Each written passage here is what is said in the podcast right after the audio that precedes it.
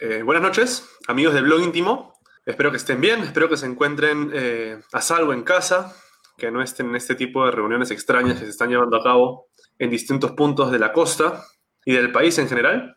Eh, hoy me acompañan, ya tradicionalmente es hecho una costumbre tener al buen Antenor Incio o Antenor, como quieran llamarle. Antenor, no ser más chévere, ¿no? Y a un gran amigo del blog íntimo, lo conocemos ya de buen rato, mi tocayo Roberto Barreto. ¿Cómo están? ¿Cómo estás, Rob? ¿Qué tal, qué tal Tocayo, Roberto?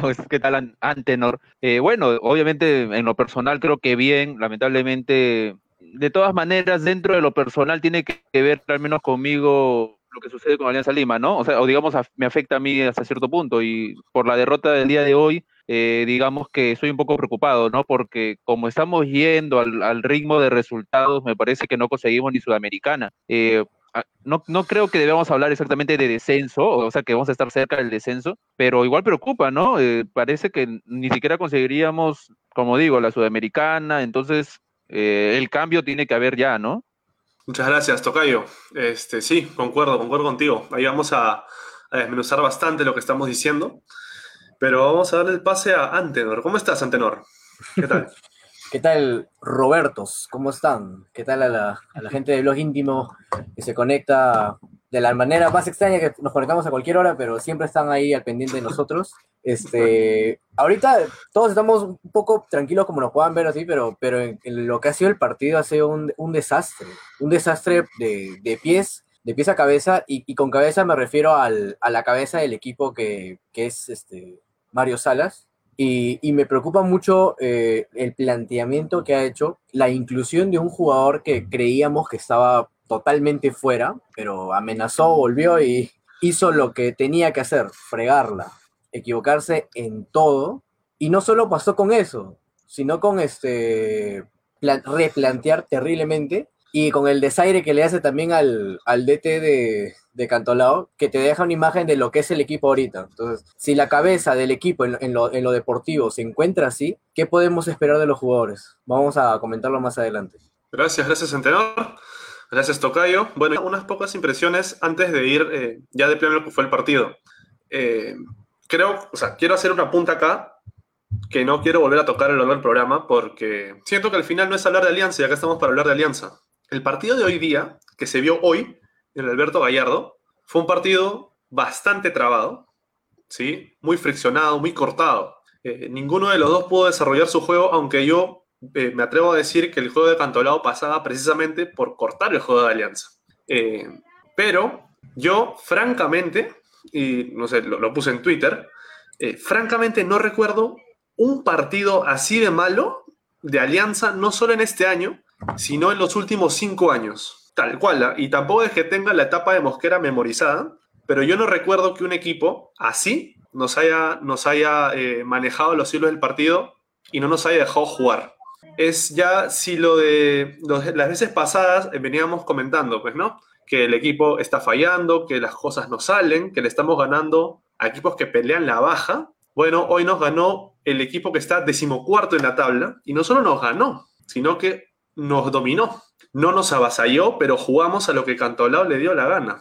Y es lo que más me preocupa. Después vamos a hablar de, lo que es el desastre llamado Alexi Gómez, eh, de qué es lo que está pasando con los jugadores que no sé si concuerdan conmigo, pero hoy ninguno llega a los cinco puntos. Hoy no se salva nadie.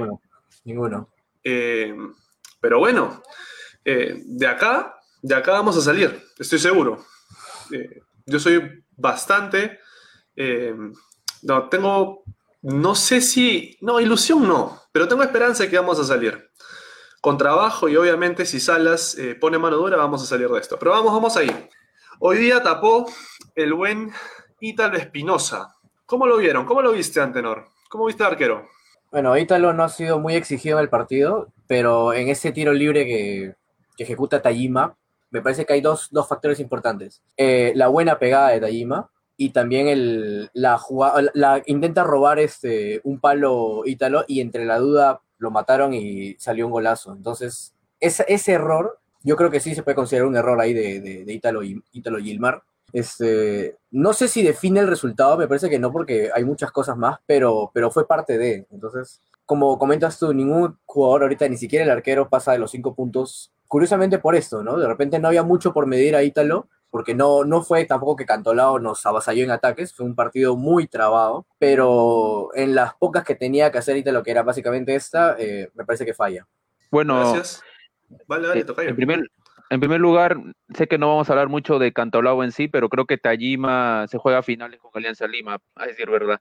Ahora, eh, por otro lado, eh, no le doy responsabilidad en el, exactamente en el resultado a- al arquero, necesariamente. En primer lugar, porque estamos viendo que hay nerviosismo en la defensa de Alianza, ¿no? Sé que vamos a hablar ahorita de la defensa. En primer lugar, no, no había por qué hacer esa falta para mí. Se pudo haber resuelto de otra manera, o si estamos viendo que eh, que Espinosa eh, te está salvando varios goles, en todo caso, confía un poco más en tu arquero. O sea, esa falta, esa falta en el borde del área pudo haber sido hasta, hasta penal un poquito más, unos centímetros más, y casi siempre es medio gol, lamentablemente. O sea, salvo Alianza que no mete goles de tiro libre, ¿no? Pero otros equipos, cuando le das la oportunidad de, de patear desde ese lado, normalmente te anota. O sea, yo vi, y yo estaba en ese momento con mi novia al costado, y le dije, ese es medio gol. Y me dijo, no, eres, no seas salado, pero, pero yo sentía que iba a ser gol. Pero entonces, ¿pero por qué llegamos a eso? Por una falta para mí eh, innecesaria. Muchas gracias, Tocayo. Buen, buen análisis de lo que pasó, porque en realidad no es solamente el remate. Eh, yo acá, Claro.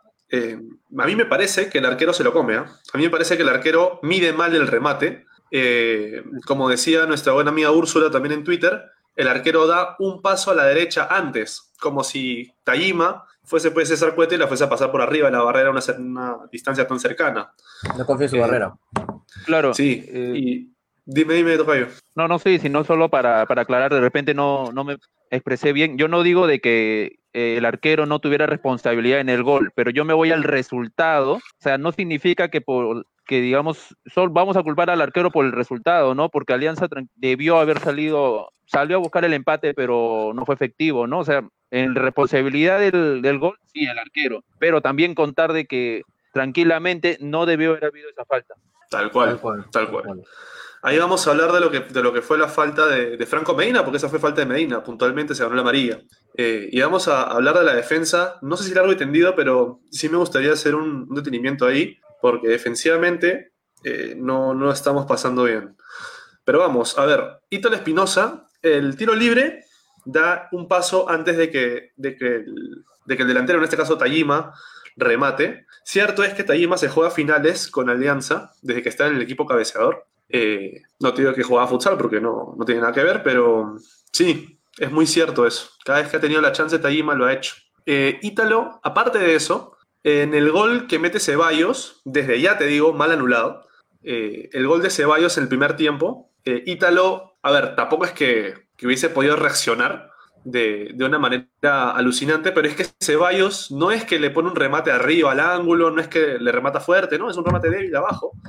Y Ítalo parece que se tira tarde, no sé, como confiando más en la jugada del árbitro, eh, que es precisamente lo que pasó el partido pasado con la defensa de, de Boys, cuando Ascuez mete el gol, que todos se quedan esperando las decisiones de los jueces eh, y Ascuez la mete, ¿no? Lo mismo pasó acá.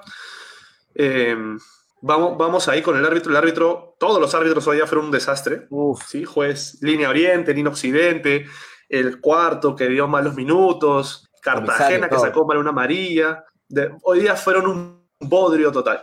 ¿sí? Fue una basura completa su actuación. O sea, para el olvido. Pero si vamos a hablar de Ítalo, yo concuerdo con, con Rob. Acá no me parece que, que el arquero sea el culpable de la derrota, porque hay, hay factores que influyen. ¿Por qué Cantolao, que es un equipo que no atacó casi nada? eh, por eso digo que fue de, de los peores desastres de Alianza, porque un equipo que no buscó atacar en lo absoluto casi, eh, nos llegó, nos llegó un par de veces y, y nos sometió a su, a su ritmo, ¿no? Pero bueno, Ítalo, para resumir, eh, no tiene la culpa, pero sí bastante nervioso. Eh, para mí el gol de tiro libre es 75% de responsabilidad suya. Eh, sin dar ese paso, lo ataja tranquilamente, pesa el primer palo y, y bueno, ya habíamos repasado antes, bueno, ustedes también en programas anteriores habían visto el nerviosismo de los arqueros. Butrón con los pies, con las manos, Ítalo lo mismo. Eh, de Rivadeneira no vamos a hablar. Veo que hay muchas, muchos este, comentarios también viendo por qué no tapó Rivadeneira. Eh, pero bueno, antes de pasar a la defensa, ¿qué les parece si vamos leyendo alguno de los comentarios aquí? A ver, dice Denis Palomino, cualquier técnico que venga, hasta Klopp, no hará ni mierda con estos jugadores. No hará nada. Bueno, vamos a hablar del plantel, del plantel en general, ¿no? De la conformación del plantel, porque llega un punto en que ya es desesperante. No fue offside el gol de Rubio, ojo, no, definitivamente no lo fue. Ese es parte del árbitro. El árbitro no cobra el gol de Ceballos en el primer tiempo, no cobra el gol de Rubio en el segundo tiempo, no cobra un penal Alianza en el primer tiempo, le saca una María Mora por, por una falta que hizo Caro, o sea, en realidad eh, lo, la, roja, arbitral. La roja que le sacan al jugador de Cantolao no era roja sí, a Núñez. La roja que le sacan a Núñez no era roja. O sea, si vamos a hablar del árbitro, vamos a estar perdiendo el tiempo porque el árbitro perjudicó a los dos por igual. Eh, Compensación, le dicen, la regla no escrita de los árbitros. No, acá, acá, mira, la primera, el primer tiempo me, me pareció que compensó, ¿ah? Que, ah, no le cobré el gol a Ceballos, no di cuenta, la malogré, ahora no les cobro penal en contra a Cantolao. Pero viendo todo el partido, te das cuenta que no es que quiso compensar, simplemente cobró cualquier cosa. no es compensación ni nada. Y mal guiado también con la terna arbitral, ¿no? Con los, con los demás árbitros. Sí. Los jueces de línea. Los jueces de línea, un desastre, los dos, ¿ah? Los de Oriente y el de Occidente, especialmente Edgar Adriasola, que anula los dos goles. Sí, Edgar Adriasola anula los dos goles mal. Bueno, vamos ahí. Este, por la posición se veía que era gol fijo. Creo que Espinosa se ubica mal, dice Roberto Mendoza La Nata. Sí, aparte que se ubica mal, da un paso más también. Y, no es, pues. Mal colocada la barrera, dice J. Enrique Pérez. Él cubre un lado y la barrera el otro. Sí, justo lo que remarcaba Tenor, ¿no? La barrera, esa, esa barrera, Dios mío. Bueno. Antonio Luna Zapata dice, ¿para qué pone 5 en la barrera si va a regalar su palo? Tal cual. Ahora, José Ureta pregunta, ¿por qué Rivadeneira no es titular? A ver, habíamos remarcado, antes de pasar a la defensa ya definitivamente, eh, gracias a los que están comentando, habíamos remarcado que Ítalo tiene juego con los pies que, es más de lo que quiere Salas, ¿no? Sabemos perfectamente que un arquero tiene que, usar las manos, ¿no? Pero, a ver, ustedes, viendo ya, habiendo visto los partidos de tanto Espinosa como Rivadeneira, ¿por qué creen que no es titular para Mario Salas? Vamos con, con Antenor ahora. Dale, ¿por qué crees tú? A ver, es, es, es complicada la respuesta porque ambos han rotado y de repente perdió la titularidad uno y, y, el otro lo hacía bien. Entonces, lo que me parece que ahí agrega Salas es el plus de la, de la salida con los pies, que me imagino que, que, por entrenamiento lo debe ver y lo comparará con, con Neira porque desde que llegó a Alianza, eh, Ítalo siempre fue su segundo arquero, y ahora con Leao este, lesionado, va a ser siempre la, la primera opción. Son gustos del, del técnico, más que porque tampoco Ítalo, si bien hemos alabado, o no alabado, hemos resaltado su juego con los pies en anteriores partidos, me parece que en estos últimos no ha sido tanto así. Se, ha visto afectado también por la presión que le hacen los, los delanteros y también porque los centrales sufren para, para salir, entonces de alguna manera complicas al portero también. Ahora, yo, como te digo, me parece que es un tema de gustos, pero no estaría mal probar a Rivadeneira, que igual te brinda, te brinda seguridad. Hay poco para juzgar de Rivadeneira, porque creo que hemos visto poco de él. Sí, justamente lo, y lo que debemos evitar decir por al ver un partido Rivadeneira es tenemos arquero, porque hace unas fechas Rivadeneira tapó y hizo un, un par de eh, de buenas atajadas y dijeron, tenemos arquero, o sea, pero ¿por qué? Y no, y no es que piense que sea un mal guardameta Rivadeneira, pero con paciencia, ¿no? Ahora, eh, para añadir lo que ustedes acaban de comentar respecto a que Salas prefiere el juego de los pies de, de Italo Espinosa, es cierto, pero eh, yo creo que también no quiere crear un conflicto, ¿no? ¿Qué sucede? Que acá mismo lo dijimos hace unos, días, cuando Espinosa cometió el error contra estudiantes de Mérida, nosotros hubiéramos preferido que lo sienten, pero no lo sentó y al, siguiente partido destacó contra Yacuabamba en el estadio de San Marcos y, entonces lo que él ha hecho es darle una oportunidad a Espinosa porque no quería, creo yo, eh, generar rivalidad, ¿no? porque si ponía a Rivadeneira, eh, también iba a haber un, pequeño conflicto que siempre hay entre los arqueros titulares, ¿no? Incluso si regresa Butrón, habría un triple conflicto, ¿no? Entonces, creo que por ahí me parece que Salas lo está manejando y, creo que quiere que justamente Ítalo Espinosa sea el reemplazo de Butrón, ¿no? Y Rivadeneira que espere. Sí, concuerdo, concuerdo con ambos. Muchas gracias eh, por sus intervenciones. Sí, o sea, al final siento que pasa por gustos del entrenador y el técnico hace bien, em, a ver, dentro de las cosas que hace bien, porque tampoco es que Sala sea ahora el demonio, por más de que a mí no me guste ese estilo de juego, tampoco voy a criticarlo por cosas que no son. Eh, Salas hace bien en querer armar el equipo de atrás hacia adelante y en lo que menciona Rob, que es bien importante, no generar conflicto en un puesto tan sensible como el arco. Sobre todo con los arqueros que tenemos, que no sé si haya otro, otro equipo, del, otro club del campeonato que tenga arqueros en nivel tan parejo como los nuestros. Eh, Ahora, un, Sí, un detalle. Por ejemplo, algunos, sé que obviamente hay libertad de expresión, pero veo, veo comentarios que dicen, uy, pero como si fuera algo importante destacar contra Yacoabamba. Eh, la verdad que como está jugando Alianza es importante cada partido. Ojo, y no estoy diciendo que, no he dicho que Yacoabamba es el Manchester City o que está luchando el título, está en la baja, pero eh, digamos, formal, formalmente, formalmente, destacó, eh, Espinosa destacó, pero por lo mal que está jugando la defensa de Alianza, por lo mal que está jugando la volante. Entonces, no hay que tener miedo en decir que destacó contra Yocobamba, porque nuestra realidad en este momento es que estamos mal. O sea, no es que mm, ahorita no estamos ni para menospreciar a nadie, porque no tenemos, todos, varios jugadores refuerzos ya se han ido, estamos jugando con, con, gente, de nuestra cantera, entonces no creo que es descabellado eh, menospreciar a Yocobamba. Cierto, seremos, muy cierto. Seremos, alianza, lo grande que quieran, pero como está jugando ahorita, yo creo que, no, no está para mirar por encima del hombro a nadie. Creo que si haces un partido bueno, destácalo porque es importante para un jugador. Y eso también es lo que tenemos en el torneo, ¿no? O sea, si nos quejamos de Yacuabamba, de Stein, de, cualquier equipo, es lo que tenemos y, y, ya, ¿no? Pero es bueno que le retribuye esa confianza a los jugadores. A pesar de que por ahí ves muy bajos rendimientos, por lo menos cuídalo como es el arco. Sí, es cierto. Es cierto, ya para cerrar este tema del arquero, leo un comentario, eh, bueno, leo dos, ¿ya? Vamos acá. Primero, el de nuestra buena amiga Úrsula Castillo. ¿Por qué queremos un arquero que juegue con los pies? Si Alianza no plasma la idea de juego ofensivo del técnico. Es que ese es el tema. Eh, el juego del técnico pasa fundamentalmente por el arquero. Eh, para él, el arquero es el iniciador de todo el juego, es, es el líbero del equipo. Entonces el arquero necesita dar pase corto y asociarse con los laterales, casi de memoria, con los centrales, con la volante, volante de marca, interiores. Tiene que ser capaz de dar pase largo y dar un pase en profundidad preciso, no reventarla, lo que sea. Eh, no lo estamos encontrando. Tampoco es que, o sea, cuando decimos, resaltamos el juego con los pies de Espinosa, ojo, no decimos que Espinosa sea pues un niño pernambucano, ¿ah?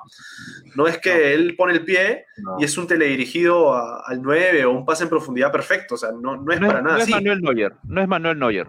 Tal cual, no es Neuer, pero si vamos al juego de los tres arqueros, el que mejor juego con los pies tiene, o el menos malo, si ustedes quieren verlo de esa manera, es Espinosa. Es Espinosa. Los otros arqueros tienen otras virtudes. Son de distintas características. Achique, reacción, eh, salto, jerarquía, voz de mando. En realidad, el arco es un puesto, como decía, muy sensible. Y las características de cada uno eh, se ven reflejadas en distintas cosas. Y para Salas, el juego con los pies pesa bastante, pues, ¿no? Pero bueno, ya, cerremos el tema del arquero. Eh, creo que coincidimos en que Espinosa no es responsable de, la derrota, pero, pero si a Espinosa le llegan, es porque adelante no, no marcan bien. ¿Cómo está la defensa? ¿Cómo está la defensa hoy, Rob? ¿Qué opinas de la defensa hoy? Bueno, estamos dándonos cuenta que, como se había dicho acá, eh, Quijada ahorita está en, en, un nivel paupérrimo, ¿no?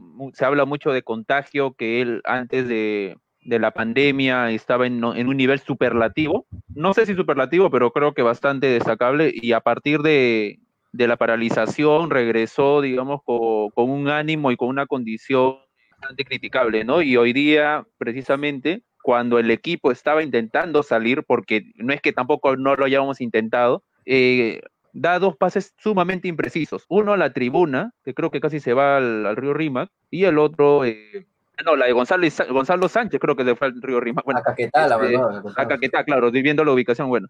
Eh, pero eh, hablando de, de, Quijada, sí, dos pases imprecisos, uno que se va lateral y el otro no, no recuerdo dónde va, pero eh, totalmente fuera de foco, desconcentrado, Quijada. No sé si es contagio, pero que hablamos de defensa, que justamente es tu pregunta, sí, estamos mal, ¿no? yo he sido, pero te da ganas de decir, Duclos es lo que falta o yo y he sido crítico con, con Beltrán, pero es lo pero no creo que ellos estén tan mal como ahorita está Quijada tranquilamente. Por más de que Quijada de repente te salva una, en general está mal. Tal cual, tal cual, bueno, no solo Quijada, sino el resto de la defensa. ¿Qué opinas, por ejemplo, de tener no solo Quijada, sino también de su pareja central hoy día, de Joao Montoya? Carlos Joao Montoya. Hoy ha sufrido, hoy, hoy le ha costado medir menos de un metro setenta, creo. ¿ah? Le ha costado muchísimo. Y creo que, que la, la, única virtud que, que ahorita tiene Montoya es su, su, salida con los pies, pero después este, muy bajo, muy bajo de estatura y muy bajo en el partido en rendimiento. Los dos, en realidad, la pareja de centrales ha sido este. Ahora, me parece que con los convocados que tenía Salas para el partido, yo prefería a, a Montoya que a Duclos, porque a Duclos le costó muchísimo el anterior partido. Después, los laterales, hoy Caro juega un mal partido. Me parece que a Caro lo hicieron lo que quisieron, lo que, todo lo que querían con él por la, por la banda izquierda.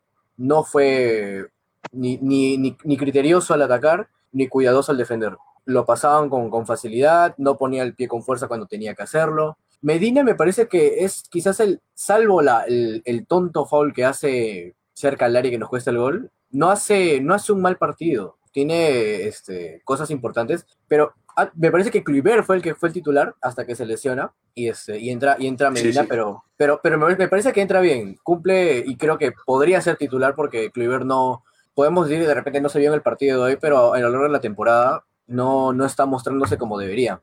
Y si tenemos de otro suplente a Salazar, les juro que prefiero que juegue Medina ahí todos los partidos que fuesen, ¿no? Ya que rotará, me imagino, en su momento, pero aporta, aporta cosas interesantes en cuanto a, salida y, y es, eh, es, un poco más fuerte, me parece, en marca también. Pero bueno, la falta fue lo que termina arruinando ese partido y, y eso ha sido la defensa, una coladera para mí. Bueno, gracias, gracias por, por sus comentarios. Yo antes de ir con los míos, voy a ir con, con algunos comentarios de la gente, porque de verdad, ¿qué leer aquí? Mira, por ejemplo, este, vamos a, a, Julio Benavides Bustamante. No le puedes pedir mucho a Montoya ya que recién comienza. Quijada es refuerzo extranjero y venía a dar la diferencia. Concordamos, ¿no es cierto? Con Julio Benavides.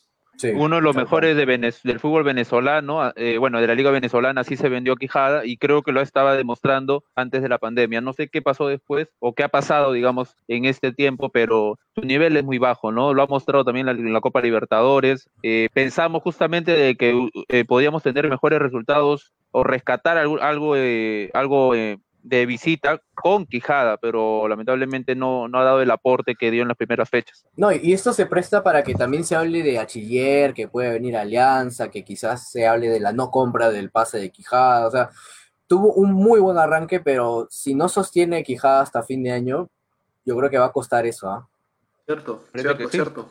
Porque también eh, lo, lo económico influye, ¿no? ¿No creen? Eh, no vamos a tener tanta caja si es que eh, no clasificamos a la Libertadores, si no, si no llegamos a la Sudamericana, o sea, varios de nuestros flamantes refuerzos se van a ir, entonces tampoco vamos a poder contratar por montón de repente. Tal cual, tal cual. Y antes de, de dar mis apreciaciones, quiero leer eh, el comentario de Freddy Yomar Cotaquispe García. Caro no tuvo un buen partido. ¿Saben por qué? ¿Quién jugó por su lado debe ayudarlo? ¿Ustedes sienten oh, que el bajo rendimiento de Quijada influyó definitivamente en el bajo partido de Caro? ¿En no, no, el relevo? Me, me, parece, me parece que va más por Gómez. Creo. Sí, sí ah, Gallina, por, no, esa, esa, desgracia. Ya, bueno. está bien, está bien. Vamos, vamos a ver a Alexi Gómez. Un buen en un rato. programa aparte puede ser, ¿ah? puede ser un programa aparte. Un buen rato, un buen rato de, de Alexi Gómez. Cuando lleguemos a los delanteros, ahí vamos a hablar. Pensé que te referías al relevo defensivo, pero está bien. No, no, no. Tal cual, tal cual. Alexi Gómez es un fantasma, cero. Hoy ya tiene cero Alexi Gómez. Si el resto tiene dos puntos, tres puntos, el Gómez tiene cero, ¿eh? cero. Y después le vamos a dar, le vamos a decir por qué. Mira, para mí, hoy, yendo con la defensa ya netamente, Quijada, eh, bajísimo. En realidad, como les decía, hoy fue el partido más bajo que vi de Alianza en el año. Ya eh, leí unos comentarios que me decían eh, que en el 2015, en la final del torneo del Inca, la final que nos gana Vallejo 3-1, nos pegó un baile y sí, sí es cierto. Yo me refería al tiempo, 2016 hasta ahora. Sí, sí, sí. Tal cual. Es que Navarro también replantea bien. Empezamos bien ese partido, eh, recuerdo.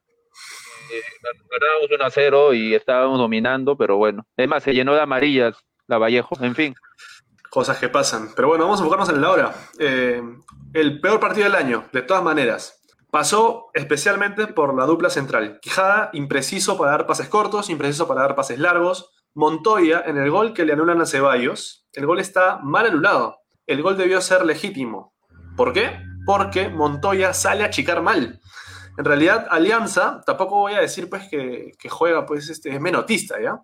eh, porque no lo es, es, es reducirlo a, a, a nociones antiguas, que ya no se ven del todo. Pero si algo que tenía Menotti era la chique. Se veía sobre todo en pelotas paradas, pero también se hacían jugadas en movimiento. Entonces, sale toda la defensa de Alianza. Sale Caro, sale Aguilar, sale Quijada y se queda enganchado Montoya. Es por eso, por ese eh, defensor, por Montoya, que se queda atrás, que el gol de Ceballos está mal anulado. Fue un buen gol, fue un gol legítimo. Ahora, ¿qué pasa con esto? ¿Por qué Montoya no se adapta a, la defensa? Yo siento que, ahora tampoco es que voy a matar a Montoya, pero siento que Montoya es un central por izquierda. ¿sí? Antes, eh, bueno, siempre hemos creído que los defensores centrales pueden jugar por ambos lados, ¿no? Por ambos este, sectores del área. Y no es del todo así. Hoy en día ya se están especializando mejor de acuerdo a perfil, de acuerdo, de acuerdo a con quién se asocian más, de acuerdo a visión de juego, en cuál de los dos lados de la central puedes eh, desempeñarte. Prueba de ello, el partido pasado, Duclos le costó bastante, siendo central por izquierda, jugar como central derecho. Eh, le costó horrores, horrores tremendos a, Pancho Duclos. Y siento que a Montoya le pasó lo mismo hoy. Montoya con sus características de, central moderno, este central que, busca salir jugando, que siempre empuja hacia adelante, que no digamos aguerrido, ¿ya? Eh, pero sí que, siempre busca, ¿no? Eh, salir y, tener la pelota controlada y ser él, eh, romper líneas, como se diría de un 6 hacia el ataque, rompe líneas de defensa hacia el medio campo. Pero le fue mal, le fue mal. Montoya, aparte de eso, de haberse expulsado en una jugada que le mete un codazo a, a Celi, eh, no sé si se acuerdan claramente, fue minuto 25, más o menos el segundo tiempo, que le mete un codazo a Celi, la pelota le queda, si no me equivoco, a Tajima, hace un remate y le choca en el brazo a Quijada. Esa no era penal, por cierto. ¿eh? Ese brazo de Quijada no fue penal. No fue penal. Está con el brazo atrás. No, no, no. Pero esa jugada puntualmente fue donde Montoya debió haberse expulsado. Tontamente, en realidad. Muy temperamental. Se pasó de revoluciones, Montoya. Yendo ya del lado de los laterales, eh, Aguilar, en el tiempo que estuvo, no lo hizo tampoco bien. Eh, cuesta creer que Cluivera Aguilar no se entiende con Oslin Mora, cuando han compartido camerino no solo en alianza. ¿no? Esa jugada puntual que pasa por adelante de él. Claro, en la selección, o sea, que Mora quiere hacer un cambio de frente y cuando Aguilar quiere pasar, ah, pasa por delante. Cuando Entonces, se pasa, obviamente, por. Se pasa por atrás, ese es el, el, ABC del fútbol. Le quitas visión de juego al, al, extremo, ¿no? A menos, pues, que seas, este, ¿qué te digo? Dani Alves y William, y ni ellos, ni ellos te he puesto. O sea, es de la escuelita, como diría un ex DT recordado por todos. Pero no, Kluivert en lo que estuvo eh, no, no le fue bien. Caro, de todos los defensores, si bien hizo un partido bajo, me pareció el menos malo. El menos malo. De los defensores que arrancaron, el menos malo me pareció Caro. Gran parte, ¿por qué? Porque por atrás no tenía el relevo de Quijada, y cuando lo hacía lo hacía mal. Y por adelante le llegaban infinidad de veces porque tienes una desgracia como Alexi Gómez delante, que no te apoya en frenar las jugadas del rival. Y cuando la frena, la frena mal, porque cuando quería dar un pase, la regalaba. Eh, bueno, en fin, ya después vamos a, a, a, renegar con Gómez. Medina, Medina entró eh, decente, decente, en realidad de Medina no te puedo decir nada hasta que se ganó la amarilla tontamente en esa falta que remarcaba Rob, que es una falta innecesaria en el borde del área. O sea, esas faltas no están para hacerse en primera división. O sea, es una falta perfectamente evitable la de Medina. Y sobre todo para ganarse una amarilla. Poniendo en riesgo... Disculpa, ¿era gol? O sea, a ver, si no le metías falta, ¿Era gol? No, no, es distinto, es distinto. Porque eh, yo, bueno, comparándola con la jugada de, ¿qué te digo? Caro con, con Neumann, ¿te acuerdas? Contra Boncayo, que se, que se hace expulsar. Sí. Es muy diferente cuando tienes a, a un delantero de un metro ochenta y cinco, si no me equivoco, tiene Neumann, eh, de, de 100 kilos, que se va para adelante y te va a destruir el arco. Y una jugada puntual como la que tenía Cantolao. No me acuerdo exactamente cuál es el nombre del delantero que, que, la, que la tenía en Cantolao. Eh, pero era una falta evitable totalmente. No, no es como la de Ilan Caro de ninguna manera. O sea, no, tranquilamente se puede evitar. Eh, pero bueno, creo que la defensa hoy redondeó un mal partido. Creo que coincidimos todos en que no, no fue un partido brillante la defensa, ni estuvo cerca de estarlo, ¿no? La defensa de regular para abajo. Y eso, o sea, el, mejor o el menos malo fue Caro. Y, y tendrá tres puntos, o sea, no. Olvídate. Vamos a ver, vamos a leer un poco los comentarios de la gente antes de pasar a la volante. El famosísimo volante de Salas, que ya estamos un poco cansados de su displicencia, ¿no? El capitán. Pedro Manuel dice, Cliver Aguilar debe decir sinceramente si quiere jugar o no, porque está muy apático. ¿Ustedes lo ven apático? ¿Lo ven falta de actitud a Cliver Aguilar? Yo creo que temeroso. Yo creo que por yo creo que temeroso puede ser la palabra de, de Cliver.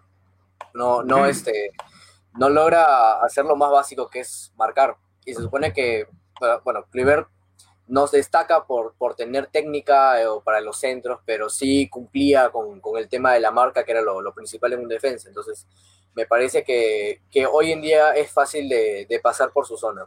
No brinda seguridad. Es cierto, pero ¿sabes qué también me parece? Que Cluiver Aguilar, no sé qué es lo que está pasando con los laterales derechos de Alianza, ¿ya?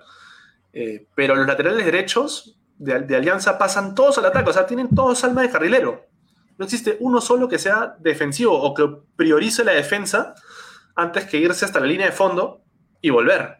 A ver, cierto es que el tema físico también cuesta, ¿ya? Porque no estamos físicamente preparados para hacer un ida y vuelta de 70 metros. Pero eh, si Salas quiere hacer un juego de aglomerar un montón de personas en ataque, es decir, que los extremos no sean extremos, sino que sean punteros y que los laterales pasen por atrás, en fin, lo que, lo que se viene viendo ya en el fútbol moderno, eh, no, no me parece que, que, vaya a funcionar con, laterales como los de Alianza, porque no vuelven. No vuelven. Bueno, este Rob, estábamos discutiendo lo de Pedro Manuel. ¿Tú ves a Aguilar falto de actitud? ¿Lo ves apático? Bueno, quien volvió fui yo y se me fue el internet. Eh, ya saben, ya, se imaginan qué, empresa es quien tiene esta mala conexión, ¿no? De todas maneras. Apático no, eh, le está costando, definitivamente le está costando a como a muchos, a muchos eh, juveniles canteranos eh, gente que viene de las ediciones menores. O sea, no vamos a culparlo exactamente por el fracaso de alianzas. Y creo que malas campañas, o perdón, malos partidos van a haber, ¿no? O digamos una mala racha donde no te sale nada. Y también, digamos, con el, con el clima que existe dentro del equipo o el ambiente, eh, eso también hasta cierto punto creo que sí se contagia, ¿no? Como le está sucediendo, creo, también a, Quijada. Entonces, eh, no, no no creo que va a ser así toda la campaña, todavía quedan algo de 10 partidos para que termine el año, bueno, 12 partidos aproximadamente. Eh, creo que se van a recuperar creo, y creo que Aguilar se va a recuperar. Muchas gracias, muchas gracias. Y la última, la última antes de pasar ya a, la línea de 3 de la volante. Eh, a ver, leo acá que Leonardo Luna Eras decía, falta una voz de mando en la defensa, pero Roberto Mendoza Lanata dice que no solamente eso, sino que más bien falta un caudillo. ¿Ustedes sienten que a Alianza le falta un caudillo en la defensa? Un Pepe Soto. Bueno, si hubiera un Pepe Soto, perfecto, ¿no? Pero no, a veces no es necesario, o sea, tampoco tener a un jugador de esa jerarquía. Ojalá lo tuviéramos, ojalá lo tuviéramos, pero si no alcanza con, gente con una, con una, actitud que no sea como la que están teniendo en estos momentos los jugadores de Alianza, ¿no? Como, como ya lo hemos dicho antes, no necesariamente un caudillo tiene que ser. A, Beltrán le alcanza, por ejemplo, y, y, él no es caudillo en este momento. A Beltrán le alcanza bastante con la personalidad que tiene y eso no se, no se discute. Y creo que ahorita sí necesitamos gente, eh, bueno, tener como titulares a los a los jugadores de Alianza que tienen ahorita hambre de, salir de ese problema, ¿no? Cornejo, al menos lo que yo pienso, Cornejo, el mismo Beltrán, Patricio Rubio, que a algunos no les gusta, eh, me parece que son los más eh, rescatables de Alianza en estos momentos. Gracias, gracias Rob. ¿Tú, Antenor, sientes que nos falta un caudillo? Mira, como dice Úrsula Castillo, lo que necesitamos es un capitán, no caudillo. Cuando tienes a, Carlos Ascuez de capitán, te das cuenta de que no necesitas un líder en en alguna zona, ¿no? Sino un líder que saque cara por el equipo y que en base a su personalidad, entrega y obviamente los talentos futbolísticos que pueda tener, haga que el equipo funcione. Porque puedes tener una buena defensa, de repente ya contratas a, un Pepe Soto que encontremos por ahí, y la volante, y la delantera. No, no focalicemos zonas. Yo creo que es un trabajo en conjunto que, que como leí por ahí, no sé si me perdió el comentario, Alianza no es un equipo. Evidentemente Alianza no es un equipo. Ahorita Alianza es, es un grupo de jugadores que reciben un salario, pero no, no, este, no justifican el sueldo. Es lo que veo. Tal cual, tal cual. Coincido con ambos. Eh, siento que un Pepe Soto O, como decían acá, tampoco es que vamos a, pedir Pepe Sotos a cada rato, ¿no? Porque Pepe Sotos no, hay, no abundan acá. Pero un, alguien que te ordene la defensa, no sé, pues un Colo Ibáñez, eh, no los vamos a. Colo Ibáñez, su primera etapa, ojo. No los vamos a encontrar así nomás. ¿ah? Hasta el muro, Aparte, hasta el. Hasta el muro. Es más, te diría que hasta Miguel Araujo. O sea, ningún oh. defensor ahorita no podría, con esta volante de marca, o sea, si, si tienes tres, de, tres en la línea de la volante y pasan fácilmente porque dos de ellos no marcan, tengas al defensor que tengas que te lo ordene difícilmente, ¿no? Sea Pepe Soto, o sea Beltrán, o, o cualquiera que esté en el medio, ¿no? Eh, bueno, gracias por sus comentarios, chicos. Recuerden que siempre los estamos leyendo. Y sí, sí, de todas maneras, vamos a hablar del medio campo. ¿Cómo es que Ascuez es capitán? ¿Cómo es que Bayón, eh, Bayón hoy día, para mí, hoy día movió primero, para mí hoy día Bayón trotó la cancha. Eh, no sé si está guardando físico, no sé si es orden del entrenador, si subestimó a Cantolao y dijo no te desgastes mucho, pero el desgaste físico de Bayón de otros partidos no lo he visto hoy, de, ninguna manera. Cornejo, habíamos remarcado eh, ya hace un par de programas que Cornejo, su labor primordial no es la marca, si bien colabora y colabora bien, eh, necesita un volante que sea de marca neto y que haga bien su chamba. Hoy Bayón no la hizo mal, de ninguna manera, eh, pero no fue digamos, tan determinante en el medio campo como lo había sido otros partidos. Y vamos con Ascuez.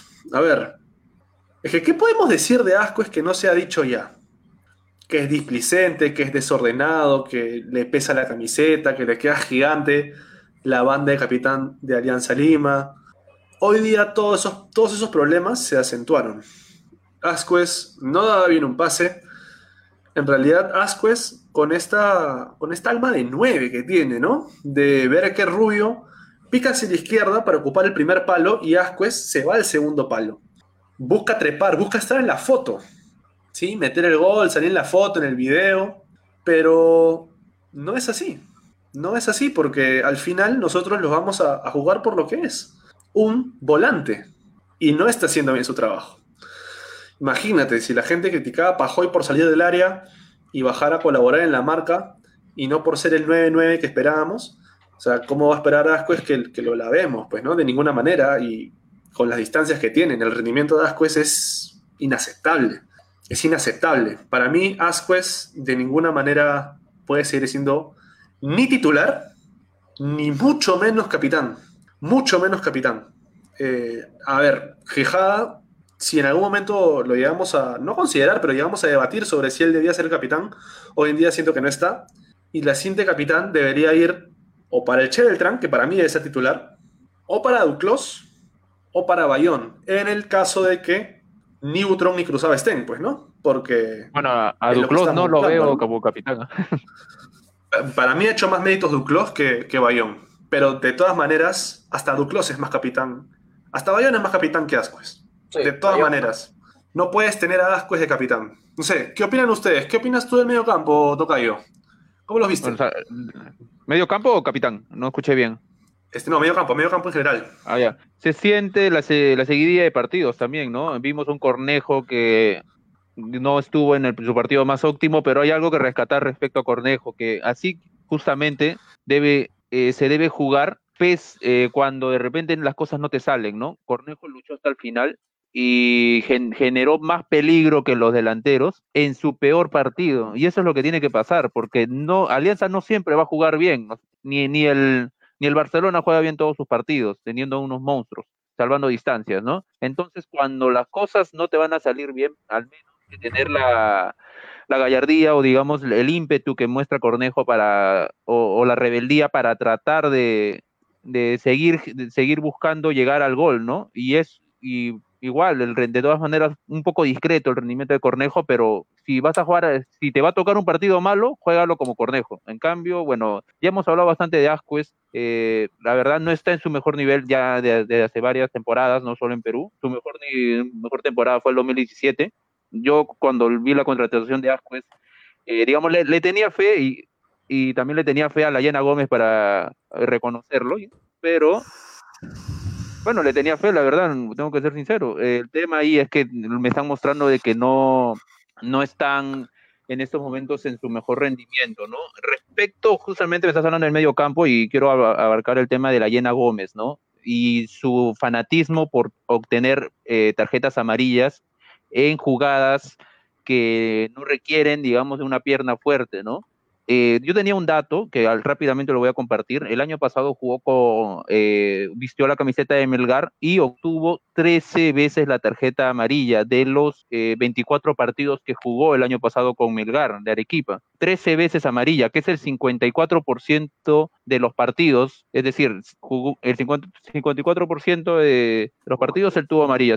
Entonces, ahora tiene, si no me equivoco, 7 amarillas y, y ha estado en banca o no ha estado, digamos, en la alineación por varias, varias fechas y ya tiene siete amarillas. Entonces estamos hablando, ¿de qué estamos hablando? De un jugador violento, de un jugador torpe, de un jugador que de repente quiere que le saquen dos amarillas para, para no entrenar o no, o no jugar en la próxima fecha. Estoy especulando de todas maneras, ¿no? Pero te da un indicador eh, las veces que tan, eh, las veces que le sacan amarilla, la verdad, Mm, mira bien, buen apunte. Buen apunte ese de las amarillas, ¿cierto? Tiene siete amarillas en nueve fechas. No tiene ni diez partidos en Alianza ya tiene siete amarillas. Y ha salido de la convocatoria por temas técnicos y por temas médicos. Y aún así sigue empecinado en. Parecen ganarse la amarilla, ¿no? ¿Tú cómo lo ves, Antenor? ¿Ves a Gómez ansioso de, acumular este, fecha de suspensión?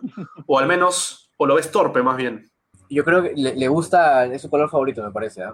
Me parece que saca, se gana Marías por jugadas súper tontas, porque trata de, hacer ese desborde por izquierda, como tú lo mencionas, ¿no? Cuando haces el pasito de Teletubby, pero cuando no le sale, él mismo comete la falta para evitar que el equipo de contrario se venga hacia adelante. Entonces, son jugadas realmente muy tontas y, siempre son parecidas. Entonces, este, y, eso es uno de los de las tantas cosas que se le critica a Gómez, ¿ah? Muy aparte de, su displicencia, de su este, poca capacidad de recuperación de pelota, de su poca precisión para, para entregar una pelota, de la actitud, y me parece que, incluso se, molestó cuando lo, cambiaron, ¿no? O sea, no se dio cuenta del, del paupérrimo partido que estaba haciendo y que lo ha hecho desde que llegó hasta el, hasta el último que hemos visto con él. Entonces, pero igual, no es que Gómez diga, yo quiero jugar, profe, métame. Yo creo que ahí hay una persona que lo está, está tratando de, de forzar que se acople al estilo o al, planteamiento que, desea Salas y no está funcionando evidentemente. No, no necesitamos una aplicación que nos explique las estadísticas y tal. Creo que es muy obvio lo que, lo que estamos viendo en, en Alexi. Y me parece que lo vamos a ver hasta fin de año. No, no va a haber un cambio de acá a dos meses. Si no ha habido un cambio en, en, toda la temporada, al menos lo va a haber de acá hasta diciembre.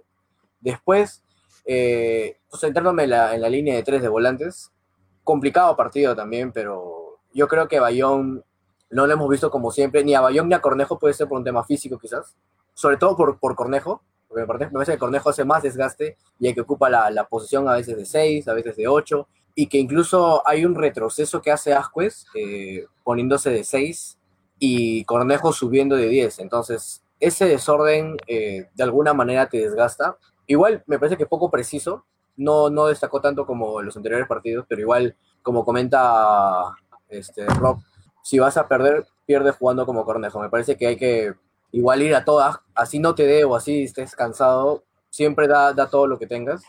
Después Asquez, como dicen, ¿no? ¿Qué podemos comentar ya de Asquez si, si hace lo mismo de todos los partidos? O sea, sostiene una campaña desastrosa, que lo hemos mencionado desde, desde el principio de la temporada hasta ahorita, y encima le premia siendo capitán. Entonces yo creo que, que, es de... Yo de verdad envidio, envidio incluso hasta el, sueldo que gana, pucha, por, por hacer tan poco, se la gana fácil, ¿no? Entonces, no sé, y me parece que, por como va el año va a seguir jugando, no, no lo veo a Salas cambiándolo, me parece que así va a ser así hasta el final. Y luego con Alex, con Osling Mora, decidió todas mal, todas, todas, todas mal. Y, la jugada incluso en la que se cruza con Kluivert, ¿no? Si bien Kluivert pasa por adelante suyo, eh, tómate un segundito también para, para hacer un buen pase, ¿no? no, no, estás decidiendo bien, no está desbordando y solito se apaga. Me parece que él, mismo se, se, esconde y es intrascendente, deambula por la cancha. Pero bueno, eso es lo que, lo que pienso sobre la volante, la volante que tenemos. Cierto, cierto. Un apunte que, que se me estaba yendo. Eh, no te voy a decir que a Cornejo le falta personalidad, ¿ya? Mira, elijo hacer este apunte más adelante, porque es de Da Silva, es de Da Silva, ¿ya? Eh, pero vamos ahí. Antes de pasar a, hablar de la delantera, para mí Gómez y Mora son delanteros, ojo. ¿eh? No voy a hablar de ellos ahorita porque voy a hablar de ellos después. Este, y de Ferreira también. Bueno, y de, Gonzalo del Piero y de, y de Silva, ¿no? Pero me dicen cómo va a ser capitán Duclos. Sí, me expresé mal. Eh, lo más probable, y de hecho es lo que digo, es que Salas siga rotando defensores. Pero si vas a poner a Duclos y Ascuez en cancha, no entiendo cómo es que Ascuez tiene más méritos que un tipo como Duclos para ser capitán. Fuera de, de vainas, dásela a, a Beltrán o a Bayón. Bayón también está, está emergiendo como un posible capitán, pero Ascuez, quería remarcar que hasta dásela- Duclos. Dásela caro, dásela caro en vez de Ascuez. Mira, pónsela arriba de Neire en vez de Ascuez en realidad. Fuera de vainas, eh, no, no merece tal premio. Vamos a, vamos a leer un poco acá los comentarios. El fuego ocasionado por Medina que le da el tiro libre a Cantolao y después el gol se ocasiona por un balón que Gómez da mal. El pase que generó el ataque de Cantolao. Ojo ahí. Sí, sí, veníamos hablando de eso justo, que Gómez eh, cuando quería hacerle el apoyo a Caro, en este caso eh, de perfil cambiado, porque se pasaba para la otra banda constantemente, eh, terminaba siendo favorecido para, perdón, estaría siendo favorable, perdón, para, para el rival. Vamos a ver algún otro comentario que dice aquí. No sé cómo el Wolfsburgo pudo contratar a Asquez, ya no es el mismo de la temporada 2017. Creo que el Wolfsburgo vino antes. Después de Alianza se va a Estados Unidos. ¿Cómo era? ¿Orlando City? ¿Puede ser? Primero, Sí. primero fue Wolfsburgo, pero creo que lo, lo ¿Volvió a Wolfsburgo? No, de Wolfsburgo no, no, vuelve, A, vuelve, a, vuelve a Perú y de ahí se va a Orlando City. Y ahí se va a Pero creo, Estados que, Unidos. creo- pero creo que lo fichan porque había hecho buenos partidos en la selección. Claro. Con, con el DT favorito de, de Twitter, ¿no? No, no vamos a entrar en eso. Ya- al mundial, ¿ah? Bueno, no, bueno. no, no, no hablemos, no A- hablemos de ese estuvo, Ascuez estuvo, eh, Ascuez estuvo boceado dentro de la lista preliminar para el Mundial. No sé si recuerdan cuando Alianza le ganó a Boys un partido amistoso del campeón de la, de la primera división contra la segunda división. Anotó. Ascuez, celebró con, ajá, como ya, eh, claro, era como un llámame Gareca su celebración, creo. No, no recuerdo, pero estaba, en esa época estaba en la lista de nominados eh, Ascuez para estar en la selección, ¿no? En el mundial. Pero bueno, eh, una lista preliminar, ojo, ¿ah? Porque acá están tergiversando un poco lo que los algunos en algunos comentarios vemos eso. Han dicho de que tú ya tú- han sacado de que tú has dicho que Duclos debe ser capitán. Eso es lo que están Debe diciendo. estar en, en la, en la bandera. Lance su bandera en, en su. Ro- Roberto, Roberto más si me dicen es, es el ayayero de los jugadores de Alianza, pues. No, Hace- que hace imposible. campaña. Imposible, porque acá voy a empezar, acá voy a empezar tomándole la palabra, se me fue. Se me fue este comentario. Voy a empezar con, con los delanteros, eh, con, tomando la palabra a uno de los participantes, que participa constantemente, fuera el personaje y todo que, que podemos tener acá adentro y las bromas que podemos gastarnos. Eh, siempre lo leemos y quiero empezar con un comentario de Juan KRC que te manda saludos también, Tocayo. Ahí está en, en el chat. A ver, a ver. Pero este, no, ¿Qué ya después te leo los saludos. Dice Roberto No, pero ¿qué Barreto, dice el, teorema de la salada. Roberto Canchita Barreto. que te cortes el pelo, está diciendo. No, ese ya es parte, de, parte del look, lo siento, pero... No, pero ahí veo que ha comentado sobre Ascuez y yo sí hasta cierto punto te- eh, le doy la razón. No sé, te invitaría a que leas ese comentario. Sí, sí, sí, sí. Yo iba, yo iba a leer el de Gómez, el de Gómez porque le iba a dar la derecha totalmente. Pero acá dice, es que Ascuez no es malo para nada. Por algo se le vieron en Alemania. El tema es que no es profesional y eso le pasa factura. De todas maneras, de todas maneras, es. eh, Ascuez no es malo.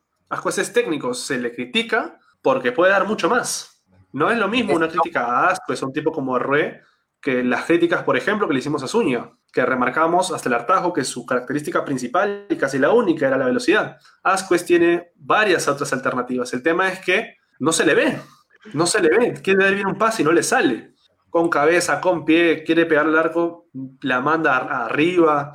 En realidad, Asquez, con el talento que tiene para jugar, da exaspera ver que un jugador como él se esté perdiendo de esta manera y esté cayendo en la mediocridad del fútbol peruano. Que es algo que no se Brian, debe- Sarabia, Brian Sarabia dice, ¿por qué no prueban a Ascuez de defensa si lo hacía bien en la selección? Porque si ahorita pones a Ascuez de defensa, va a trepar No, de lateral derecho, luego va a ser extremo y va a regresar a ser. Olvídate, olvídate. No, no, no. no. Y- no marca de volante, imagínate, defensa no va a ir a chocar nada. Igual Isaín dice que Duclos debe ser capitán, pero de la barra. Qué malo. ¿no? Dios mío. Pero bueno, este, antes que se me pierda el comentario, eh, quiero darle a la derecha acá a Juan KRC en otro comentario que tiene. Gómez es muy previsible, siempre engancha para adentro o si llega a la línea de fondo mete unos centros muy malos. Aparte, condiciona su juego haciéndote amonestar de manera tonta. Y ahí voy a arrancar. Alexi Gómez, como remarcaba bien Roberto Barreto, un tocayo que hoy nos acompaña, eh, es, debe ser el jugador los últimos años en el fútbol peruano que veo que más amarillas tontas se ha ganado. Incluso más que Pablo Míguez, y eso es mucho decir, ¿ah? De verdad, eso es muchísimo decir. Eh, Alexi Gómez en Alianza, precisamente, es incluso más bajo que en su versión de Melgar. Y Melgar, como decían acá en, en los comentarios, ya estaba en la reserva, como castigo, ¿no? Ahora, después en otro programa podemos decir si es que mandar un jugador en la reserva es meritorio, ¿no? Pero Alexi Gómez no daba ni para estar en el primer equipo de Melgar. Y lo fichamos. Y tiene siete amarillas en nueve partidos. A ver, Alexi Gómez, en realidad, para mí, a ver, no, tampoco vamos a, matar por matar. El primer partido de Alianza de Alexi Gómez no fue un desastre. ¿sí? No fue espantoso. No fue bueno, pero no fue espantoso. Yo siento que, ah, ah, que, que Gómez, Gómez viene en caída libre total, ya leó totalmente todo, después del partido en Trujillo contra Manucci. No sé si te acuerdas que le mete un remate al palo desde fuera del área en el primer tiempo a, a Manucci, pero a partir de ahí, que no le empezaron a salir sus jugadas, se volvió justo lo que decía acá eh, nuestro buen amigo Juanca, que se volvió extremadamente previsible y que todo el mundo sabe lo que va a hacer Gómez, y a pesar de que Gómez tiene una velocidad distinta, no tiene cambio de ritmo, pero tiene un pique distinto que tranquilamente con velocidad puede ganarle a 75% de los defensores de este campeonato, hablando del torneo local, ojo. Pero no, No, lo sabe aprovechar. Ajá. No lo sabe aprovechar. No puede aprovechar su pique porque es torpe. Y acá quiero llegar a lo que hablábamos hace rato. Es que, es que en realidad Gómez no quiere jugar o es que es torpe. No, para mí es que es torpe. Es recontra torpe con la pelota. Y con el pique y sin pelota también. Eh, se deja llevar por las revoluciones que tiene. Caen faltas innecesarias y encima las faltas lleva una agresividad que no, no lo merecen. No lo merecen, no meritan pierna fuerte. Y él las pone, corre cuando no tiene que correr, regresa cuando no tiene que regresar, cambia de banda cuando no tiene que hacerlo. Y en realidad no sabe dar un pase con pierna derecha. O sea, ¿cómo es posible que un futbolista que ha sido selección nacional sub-20, ha sido selección nacional mayor, ha jugado en el extranjero, en varias ligas, esté en el fútbol peruano, aún en una edad en que, en la que supuestamente debería consolidarse, ¿no? Ya empezaría a consolidarse como futbolista, no sepa dar un pase con pierna derecha, que cruza toda la cancha para dar un pase malo hacia atrás con la izquierda. ¿Cómo es posible que un futbolista de primera división, de cualquier equipo, ponle cualquier equipo, de primera división del fútbol peruano, haga esas cosas? ¿Mm? Eh, ¿Ustedes le, ¿puedo le la explicación? ¿Recuerdan algo Sí. así?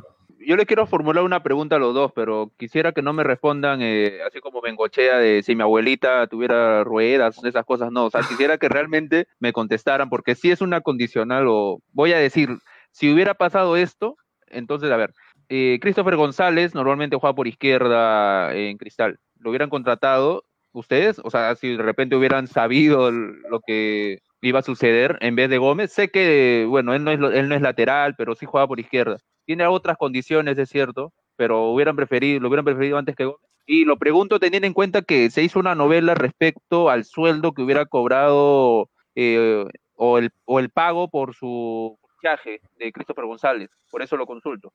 Bueno, yo le voy a dar el paso a Cantenor porque esa era la, la frutilla del pastel de su Usted no quiere su ídolo. responder, creo que usted no quiere responder la pregunta. A ver. Después, después voy yo a hablarte de por qué yo elegiría uno. Ah, bueno, bueno. Pero vamos con el lenguacheísta primero.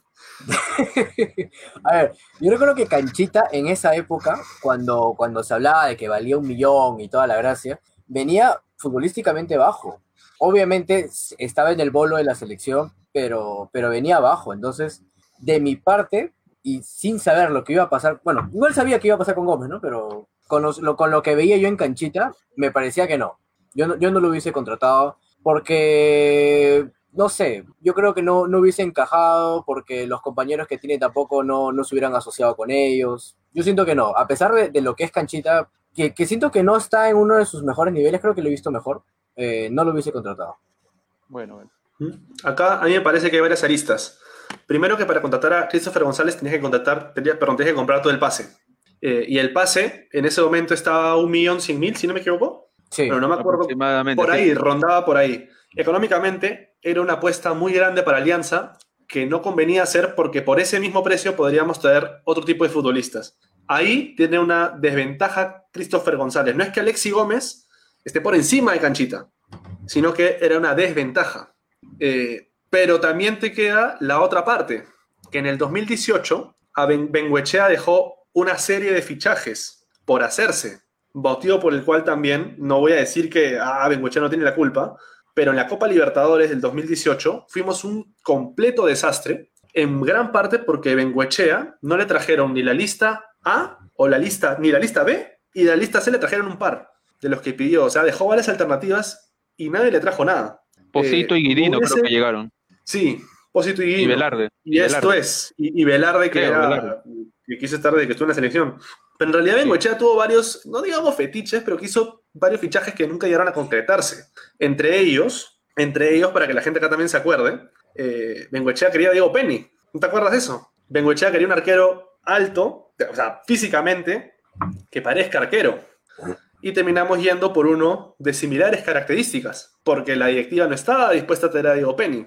Eh, pero bueno, en fin, yo no hubiese contratado a Canchita más que nada por el tema económico. Eh, sentándonos ahí, contratar a Canchita hubiese supuesto comprar su pase, y es algo que Alianza, que es un club concursado, no puede darse el lujo de hacer. Es muy diferente al club que sí lo fichó, que sí puede comprar su pase, y lo fichó por cuatro años. Pero nosotros no estamos para esas cosas, ¿sí? Ah, ese, ahora, antes no, no, compró Canchita, pero se compró todo el pase de Beto da Silva, que fue casi lo mismo. Peor. Y peor todavía. No, no, pero ya de ahí, de ahí vamos, de ahí vamos a pasar a otro tema. De ahí vamos a pasar a otro tema porque eso ya es una, una cosa es para achacarle la culpa al DT, ¿sí? Que en realidad el DT pidió a Canchita González. Bengoechea, o sea, quería, tenía su plantel completo con Canchita González. No lo tuvo. Muy distinto es Beto da Silva que lo traen. A Bengoechea se lo ofrecen y Bengoechea comete el craso error uno de sus inmensos errores de este año es dejar que le impongan jugadores. Y un jugador que le impusieron fue Da Silva. No me desagrada, dijo, eh, es seleccionable, está probado y, la gran cantidad de, cosas extrañas que dijo en Hueche este año, que ya todos recordaremos y no vale la pena también este, eh, andar recordando el, desastre que fue en este año, pero es distinto, ¿sí? pasa por dos motivos diferentes. Uno es pedido exclusivo del DT y es la estrella de su equipo. El otro es un futbolista que está impuesto en el plantel. Eh, pero bueno, parece que he hablado, bueno, sí es que también he hablado un ratazo, eh, pero no, no he tenido chance de darle... ¿Qué cosa, cosa? De, de hablar de, de, Mora. O sea, nos hemos centrado en Alexi Gómez, que es un desastre total. Por mí, por el tema extradeportivo, no debería estar un segundo más en Alianza. ¿Sí?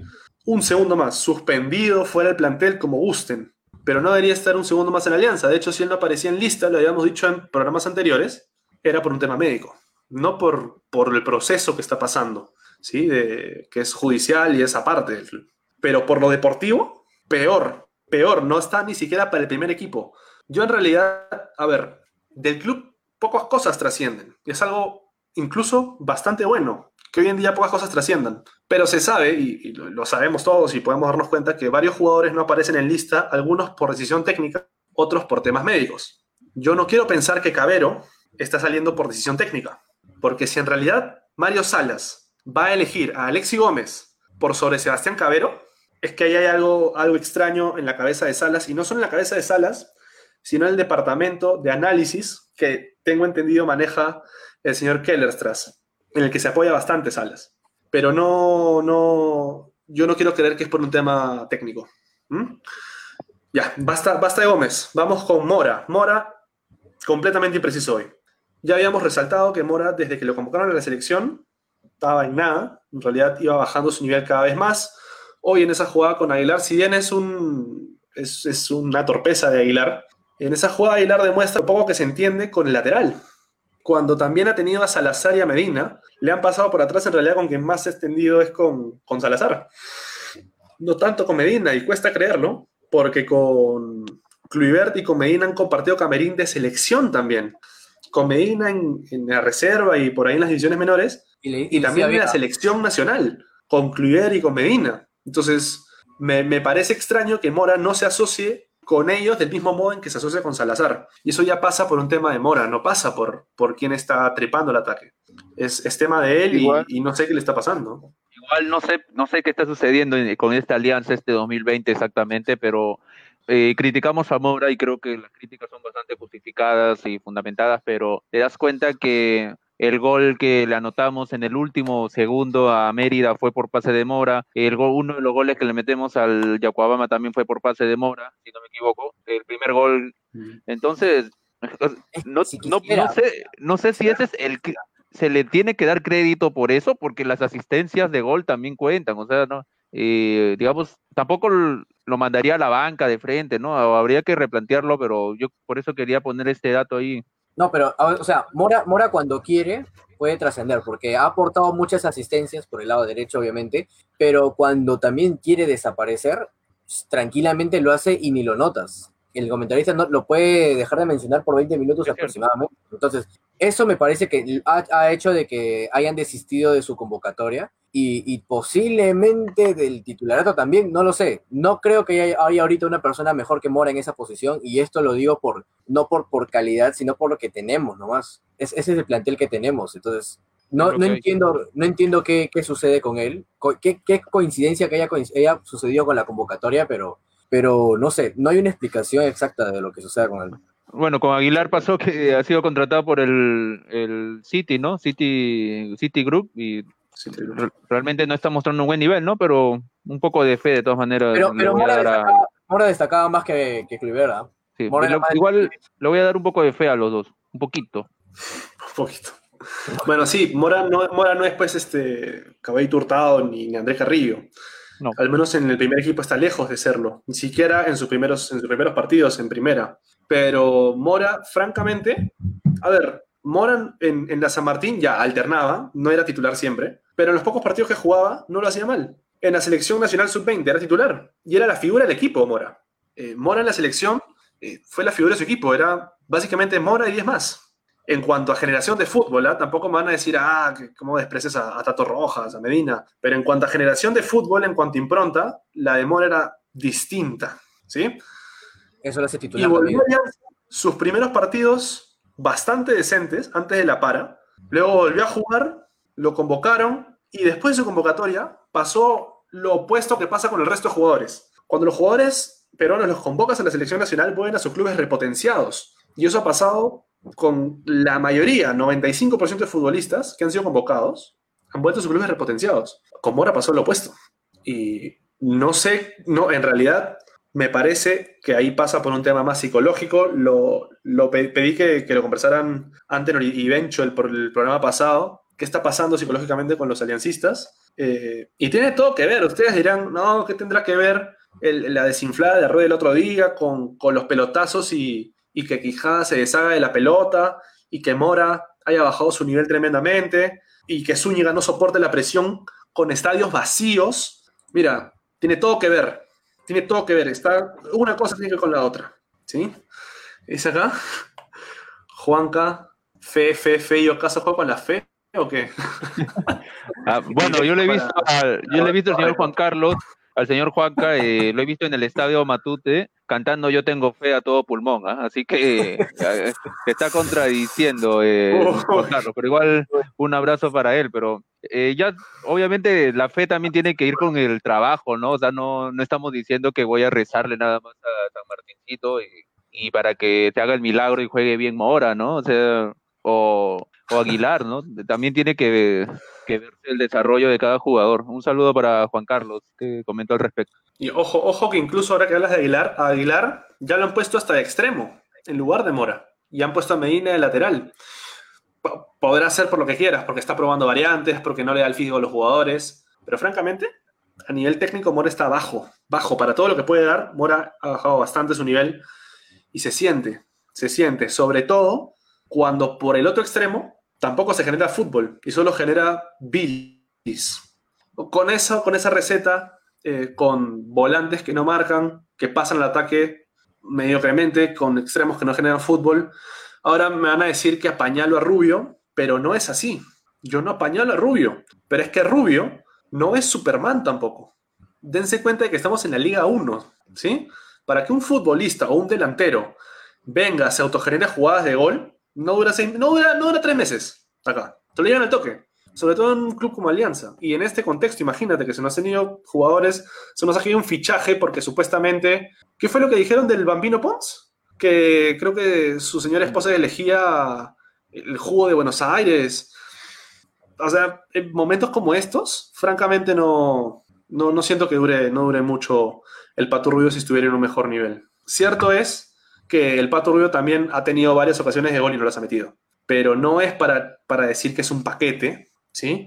Ni que, ni que es malo, mucho menos. La vez pasada nuestro buen amigo Frey Vivar sacaba los numeritos para todos los numerólogos, las estadísticas. Eh, es Nuestro, el, nuestro- nuestro Vicente Cisneros. nuestro Vicente Cisneros- No, no, no. Ahorita, ahorita viene y al comentar dice: Nuestro ¿Qué Pedro. has dicho, Antenor? Nuestro Pedro García, con las, con las- Nuestro con las Pedro, estadísticas históricas. Pero, o sea. Rubio, Rubio- Rubio no es paquete, pero no se ha adaptado ni al equipo, ni al planteamiento de Salas, y, y ha fallado eh, goles increíbles también. O sea, va, va de la mano. No es tampoco que hayamos traído a Luis Suárez, y que tampoco el equipo este, sea un generador de, de pases para, para que los delanteros anoten. Como hemos visto, hoy día ha habido hasta cuatro delanteros, pero podías poner a Suárez, Cavani, Ibrahimovic y todos los que quieras, y no iban a hacer gol porque no hay nadie que les genere ahí un- una opción o, o al- o una habilitación precisa para que, que anoten. Obviamente Bueno. también se la tienen que buscar, pero porque si no estaríamos hablando de Ruiz Díaz, ¿no? Pero, pero, No, bueno, están, están bajitos en, en esos aspectos, tanto en, en buscarse la jugada como en recibir un pase. Bueno, pero recordemos que hay delanteros que, sin ser Ibrahimovic, por ejemplo, el mismo Dos Santos, como lo mencionamos la vez pasada, o Herrera, te generan un pivoteo, te ge- jalan marca. Es lo que normalmente hace, hace un delantero, ¿no? Rubio no tiene esas características, también por biotipo, y ya hemos hablado acá un poco de su peso también, pero pese a eso, pese a eso, eh, retrocede y tiene, y tiene que retroceder porque no le llegan los balones limpios. Y entonces yo veo a Rubio demasiado sacrificado, o sea, prácticamente lo veo como asistidor. Yo digo, a veces es- estamos viendo el partido y, y estamos viendo que estamos llegando por el costado y yo pienso, ya, denle a Rubio, pero Rubio es el que tiene la pelota en el costado y él es el que va a asistir. ¿Por, por qué? Porque está muy atrás. Entonces, ¿a quién le va a dar? Bueno, a Gonzalo Sánchez que mandó la bola al- a Caquetá o, o a Da Silva que todavía no, eh, no la chunta uno. Bueno, no sé, pues yo no le culparía a Rubio por esta mala campaña. Por esta mala campaña, Rumbo, Rubio no. Beto jugado de, de- de- de interior, de extremo, de nueve, y ninguna, y ninguna rindió bien. Mira, Beto, ahorita, ahorita oído que Alejandro Valera dice, ¿por qué no lees los comentarios? Ahorita los vamos a leer, ahorita vamos a darle cabida al hincha porque este, es, un, es un tema mío que yo no considero a, a Gómez y a Mora dentro de los volantes, sino como delanteros porque para mí son extremos, ¿no? Es un 4-3-3 definido. Pero bueno, ya hablamos de los extremos, ya hablamos de Rubio, ahora vamos a hablar de los que entraron. Kevin Ferreira, hoy día, mira, yo sé que al Dejado. inicio me decían que yo era defensor, era el padrino de Ferreira, pero no es así. Yo siento que si le damos oportunidades a uno, tenemos que dárselas a todos. ¿Y por qué no a alguien de la casa? Entró mal. Kevin Ferreira entró mal, mal, mal, ah, muy mal. O sea, era un, es un. Mira, si con, con Mora estábamos mal que bien, aunque sea, hacía algo, aunque sea existía en la cancha, con Ferreira desaparecimos. En realidad no, no entró bien. Mandaron a Alexi Gómez, me parece que el extremo cambiado un rato. Ah, no, perdón, perdón, perdón. Gómez salió antes, ¿no es cierto? Bueno, Sí. entró Ferreira, y si no me equivoco, no, claro, cuando entró Ferreira estaban ya los 3-9, pues, ¿no?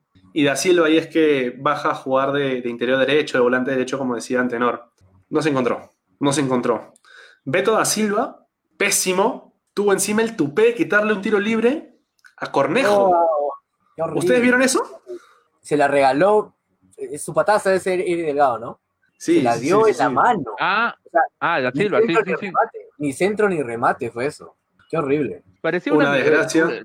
el lanzamiento en un amistoso, ¿no? Cuando a veces estás como preparando, calentando las piernas para el va a ser torneo y, pruebas. Los, los amigos de Messi contra los amigos de Neymar, una cuestión así. Claro, que te salga, claro.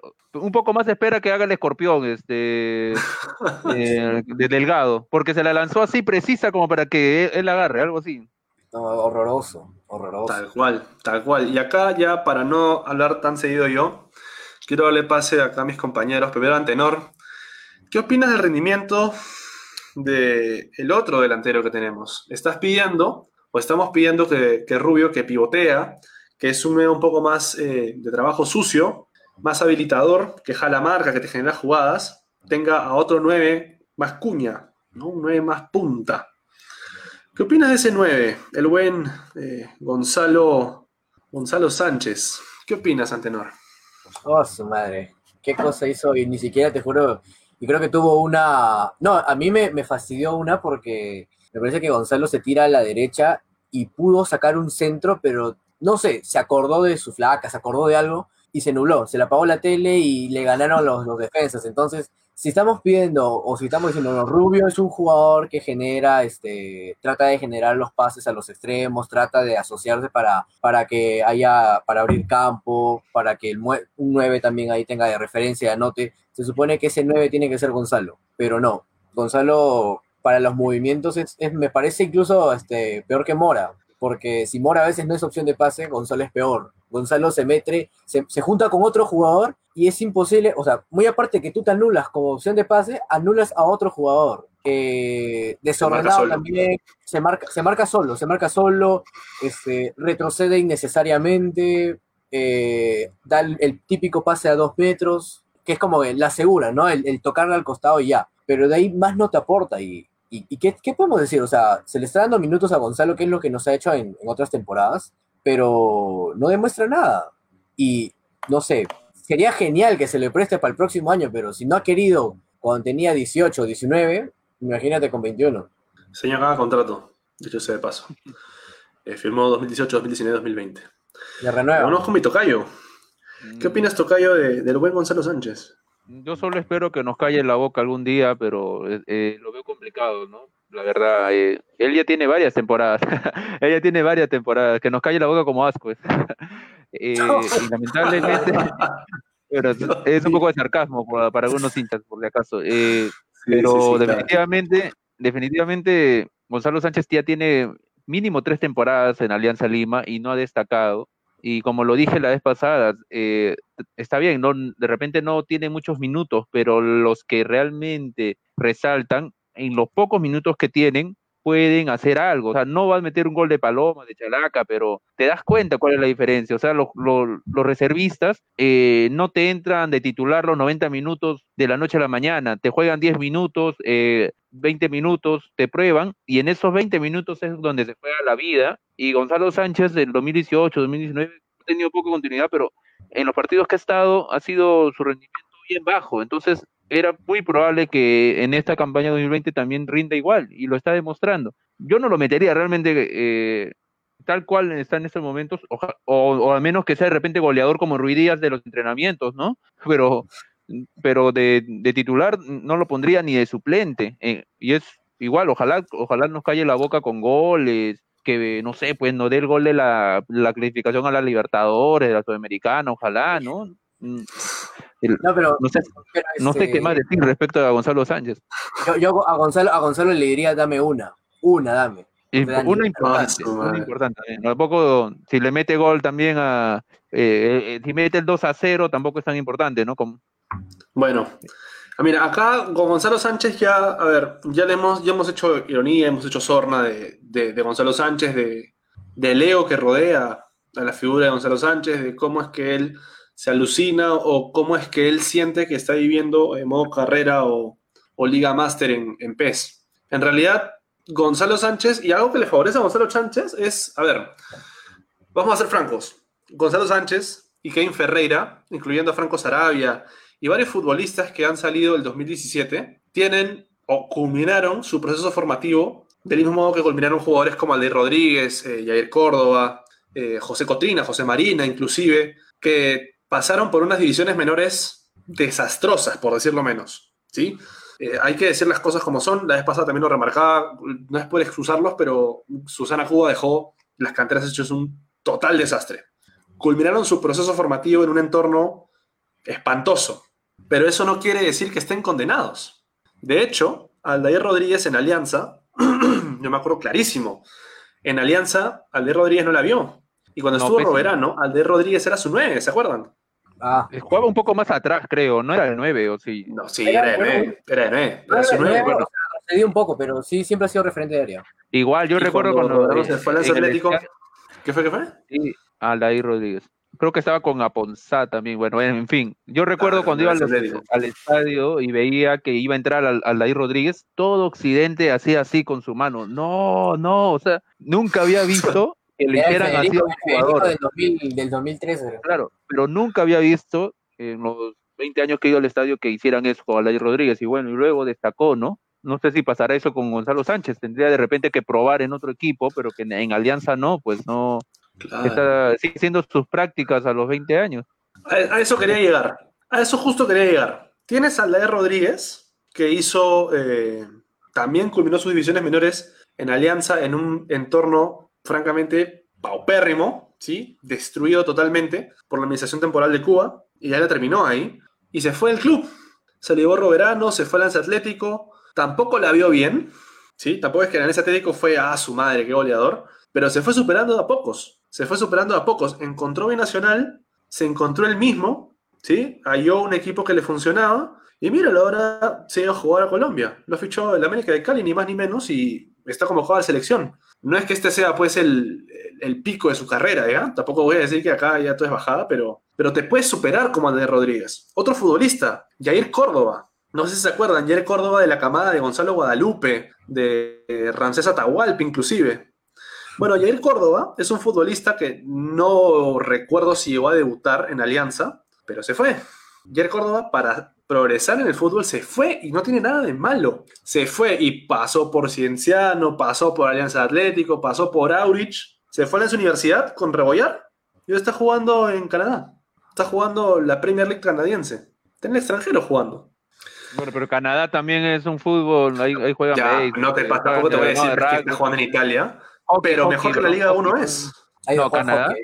Mejor que la Liga 1 de todas maneras. No, no, no, no, no, tampoco. ¿Cómo No te pases. ¿Cómo me vas a decir que la Liga canadiense... A ver, Le ¿te parece que la Liga canadiense no es mejor que la Liga 1? Le ganamos, cuando, cuando Perú jugó un amistoso con Canadá hace un tiempo, fuimos, fuimos a Canadá, le ganamos 2 a 0, nos, nos paseamos con goles de, de José Carlos Fernández, porque es una liga que está en proyección de, probablemente y económicamente Radio se, mu- se mueve, se mueve más, más dinero y puedan contratar eh, mejores jugadores, pero el fútbol, o sea, el, el soccer, como de repente lo llaman allá, no es algo que destaque ahí en Canadá, pero bueno, ya va- vayamos al grano, ¿no? O sea, estamos hablando de la liga O sea, canadiense. al, punto, al punto al que quería llegar era que no está mal irse de Alianza. En realidad hay futbolistas que, que se van de Alianza y les va bien. ¿Por qué no? ¿Por qué, por qué este, desear que se retire, que se dedique a los estudios, como decían?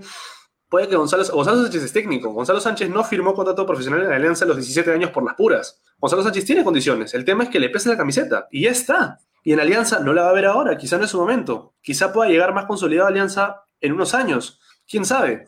Pero Che. necesita encontrarse. Si quiere dedicarse al fútbol profesional en serio, necesita encontrarse y dejar la soberbia de lado. Estas actitudes de Gonzalo Sánchez de, querer ser Hernán Crespo, y Hernán Crespo me parece que es, un, es un simple perfecto, porque salió de River, subió a primera división, no tenía ni 20 años, ganó la Copa Libertadores de América. Eh, no va a pasar así, esto no es PES, esto no es la Liga Master.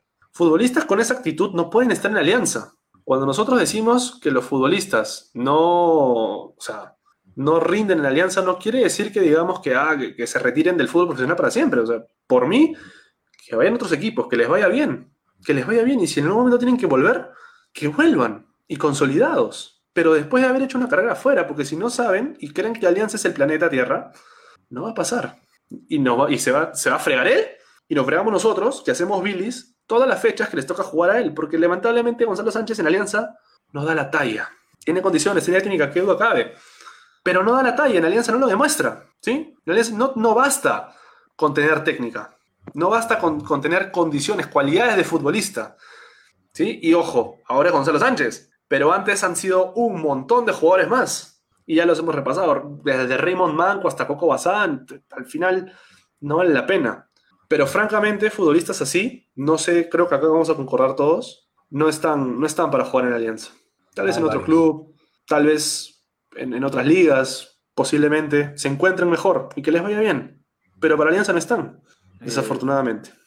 Hay gente No, que no, está no. preguntando sobre, sobre Mario Salas, ya ¿Verdad? sobre Sí, lo que ¿no? sucedió. El, bueno, eh, muchos critican los cambios que hace, el, planteamiento, y ahora también a eso se suma el desplante, o algunos van a llamarlo presunto, presunto desplante que le hace el entrenador de Cantolao, ¿no? Que le quiere dar la mano tras la victoria del equipo de, de la punta, y al final eh, se pasa de largo, ¿no? Eh, Mario Salas. ¿Qué opinas de eso, Tocayo? ¿Tú crees que es condenable, criticable? Sí, sí es criticable definitivamente, ¿no? Y, y debemos, y ojalá que no se use esa excusa que están usando algunos para defender, por ejemplo, a Gustavo Costa, que necesitamos un, un entrenador que la viva, que sienta la camiseta, esa, o sea, algunos van a decir, está, mol- está muy molesto porque le va mal en alianza, ¿no? Y e hizo bien, e hizo bien en, en no darle la mano por lo frustrado que estaba, no sé, y, y algo así también decían de Gustavo Costa que vivió el fútbol, ¿no? Supuestamente. Entonces, eh, es criticable, tampoco voy a, ya, creo que él ya debe, debe pedirle disculpas del caso al, al, al entrenador, a su colega. No, fue, lo. debe pasar a ma- no debe pasar a mayores, ¿no? Tampoco. Si es que pide perdón, eh, creo que, bueno, disculpas, no perdón también, eh, creo que ahí debe quedar, ¿no? Pero sí fue poco caballeroso, para, para ser sincero, no, no fueron las formas, porque al menos no se vio que se estuvieran peleando ellos, no, no, no, no conocemos de una rencilla entre ellos, este, un problema. No, en la previa también eran, eran, eran beso y abrazo, ¿ah? Al comienzo estaban ahí que se hablaban, ¿Verdad? que no sé qué conversaban, pero no sé, fue un, fue un mal perdedor Salas ahí y la reacción fue, o sea, como cabeza de equipo, como lo, lo dije en el principio, tú no puedes tener esas actitudes, por más que te haya costado mucho el partido y que tu trabajo sea cuestionado. Eso es, lo que, que- que te deja ahí este, que decir. Y leyendo un comentario que se recontrapasó acá de Julio Benavides Bustamante, ya para cerrar el tema psicológico, que dice, se comentó a inicio de año que se iba a contratar a Marcelo Márquez, al psicólogo, ex psicólogo de la selección. Lo que sucede con Marcelo Márquez es que se le presenta una propuesta en, en Defensa y Justicia, me parece, en Argentina, con un trabajo, este, ser el jefe del encargado de menores. Era un proyecto muy grande que se le estaba ofreciendo ahí. Y entonces, para que termines rechazando Alianza, que era un equipo que donde, del país donde alguna vez este, hiciste las cosas bien, te da a entender el proyecto que quizás Alianza le estaba ofreciendo y que no era suficiente. Entonces, ahí vemos un poco la- las prioridades que, que- que está poniendo el club. Y ojo, también, como, como hemos comentado antes, ¿no? Si González Posada y el Fondo Blanquiazul se regodea en muchas cosas, ¿no? Muchas áreas que han implementado, eh, la modernización con el área de marketing, el área de scouting, el área psicológica que supuestamente se anunció. Eh, si se ha, hecho tanto figuretismo de esto, no he visto nada, pero absolutamente nada más que una entrevista que está en la página de Alianza del- al, al psicólogo que llega con, con Mario Salas, que es José Mena. Y aparte, se supone que uno en el campo tendría que ver algún tipo de trabajo porque un psicólogo en Alianza o un psicólogo en un entorno deportivo te va a trabajar el tema de cómo manejan las emociones, cómo es tu capacidad para trabajar en equipo y resiliencia en el campo y en entrenamiento y quizás después de tu comunicación con tus compañeros, el liderazgo quizás en otros jugadores y otras aristas que puedan haber por ahí. Entonces, si un psicólogo está trabajando eso, no estamos viendo nada ahorita y se supone que debería haber aunque sea un poco, así como le pedimos a Sala que ya se le vea un trabajo o le pedimos a Rubio que ya se le vea algo también con los goles, al psicólogo creo que también se le tiene que pedir lo mismo, ¿no? Se le tiene que ver eso y hoy en día estamos viendo a jugadores que se desaniman porque un DT te dice displicente, a un jugador que se desanima o que baja su rendimiento porque es convocado, a uno de los mejores defensas que teníamos en Alianza y que hoy tiene un nivel casi casi parejo con, con Duclos, entre otros, ¿no? Entonces, estamos viendo que no hay un trabajo, no sé si será muy a largo plazo, no sé cómo es la, la metodología del psicólogo, porque no todos trabajan igual, pero ahorita no estamos viendo nada. Y preocupa porque estamos ya eh, quincena de octubre y se va a ver resultados. Entonces, vamos a ver qué sucede más adelante, pero yo de momento no veo nada. Mm, Mira, francamente, a ver, lo que haya pasado en Chile entre ellos dos, porque es cierto, han tenido un partido anterior. Eh, Hernán Lisi mismo le dice, pero si yo te saludé cuando me ganaste 4-0 en Chile. Es cierto, es muy cierto. O sea, puede que tengan rencilla desde otro tiempo y, y todo bien. Pero pasa que estás con el uso de alianza. Y no solamente eso. Al inicio del partido, como bien menciona Antenor, estaba todo bien. Si realmente hubiese habido una rencilla, un problema personal entre ellos dos, no hubiese pasado nada al inicio del partido, hubiese sido igual de frío. No tal, tal vez no un desplante, pero posiblemente no se hubiesen acercado, no hubiesen tenido la cercanía que tenían al inicio. ¿sí? Eh, lo de Salas sí es criticable, es harto criticable lo, que ha pasado con Mario Salas en, tras el partido, tras la derrota en realidad, en el Gallardo. No es para matarlo, no es, a mí no me parece que haya que, echarlo de alianza, por eso al menos, eh, pero sí, sí, de todas maneras es criticable. O sea, un técnico de alianza no puede ser tan mal perdedor. Y ustedes dirán que estoy conectando con otros puntos que no tienen nada que ver, pero sí. Eh, tras, la, tras el empate en Matute con Estudiantes de Mérida, yo puse que Salas, en los dos partidos contra Mérida, no supo aceptar que un equipo infinitamente inferior al aliancista lo superó. Entonces, imagínate si es que es imposible, o sea, si es que es incapaz de hacer una autocrítica en un partido de Copa Libertadores, acá, olvídate. Acá sentía que se puede pasear. O sea, para él los números están bien y, le empatamos 2 a 2 a Estudiantes de Mérida en el último minuto.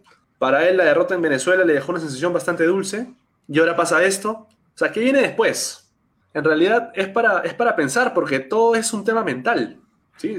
todo pasa por arriba. Y ese departamento del que su fana González Posada no, no está haciendo su chamba, de todas maneras.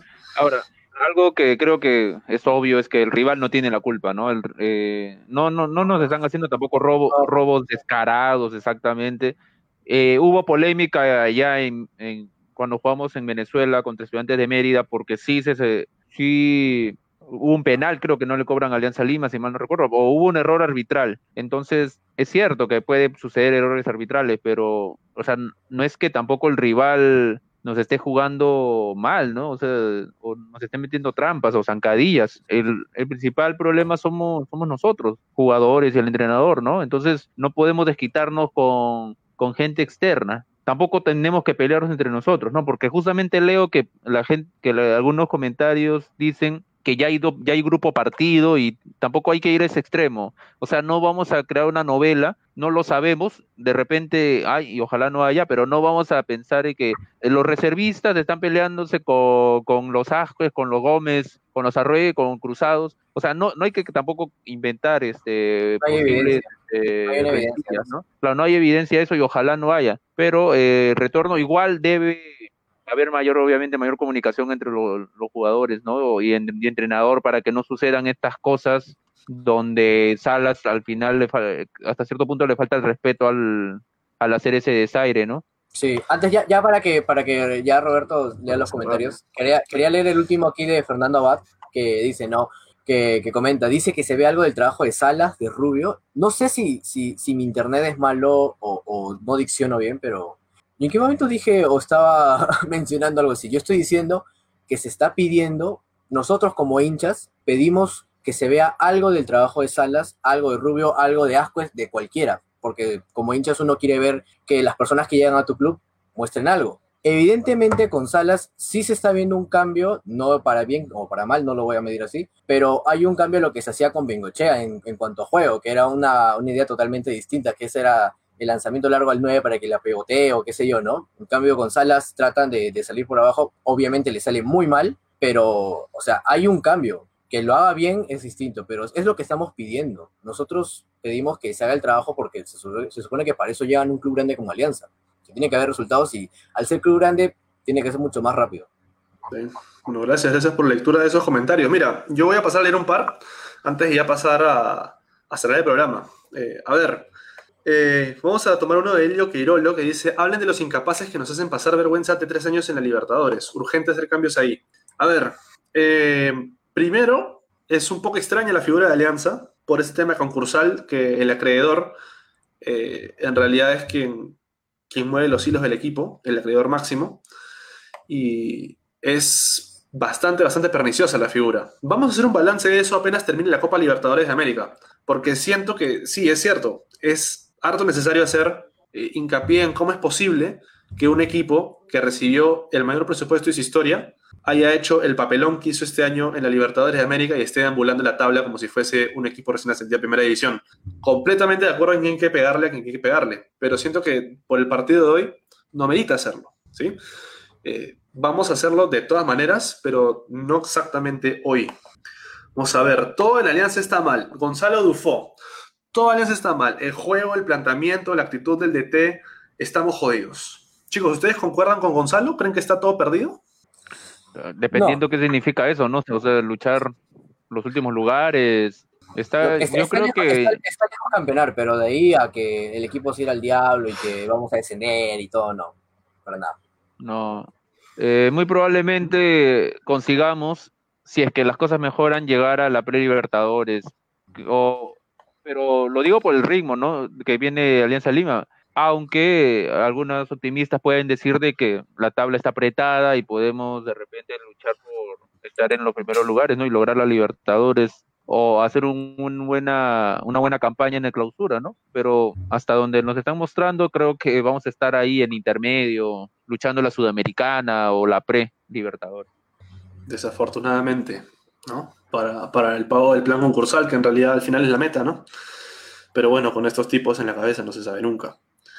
Eh, bueno, vamos a leer, bueno, voy a combinar acá los comentarios de Fernando Abad y Fabricio Castrillejo.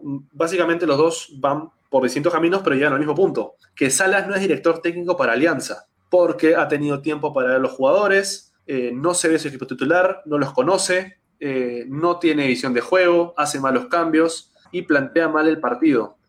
chicos, para ya concluir, ¿ustedes creen que Salas, o sea, es cierto eso de que hay DTs para equipos grandes y puntualmente Salas es técnico de equipo, equipo chico, en, otras palabras, ¿no es para Alianza? ¿Qué opina mi tocayo? Con. ¿Qué crees? No, es, es, subjetivo eso, ¿no?